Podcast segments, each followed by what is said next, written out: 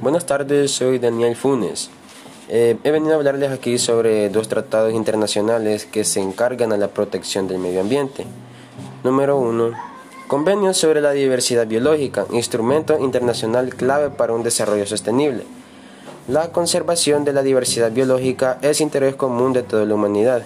El convenio sobre la diversidad biológica cubre la diversidad biológica a todos los niveles, ecosistemas, especies y recursos genéticos. También cubre la biotecnología, entre otras cosas, a través del Protocolo de Cartagena sobre seguridad de la biotecnología.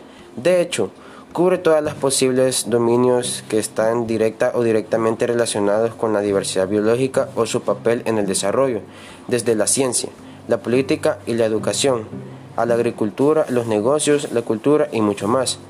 El órgano rector del CDB es la Conferencia de las Partes COP, esta autoridad suprema de todos los gobiernos o partes que han ratificado a los tratados se reúne cada dos años para examinar el progreso, fijar propiedades y adoptar planes de trabajo.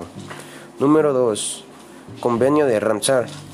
La conservación relativa de los humedales de importancia internacional, específicamente como hábitats de aves acuáticas, se conoce en forma abreviada como Convenio de Ramsar ciudad de Irán, situada a las orillas del mar Caspio, donde la Convención sobre los humedales se firmó el martes 2 de febrero de 1971 y que entró en vigor el 21 de diciembre de 1975.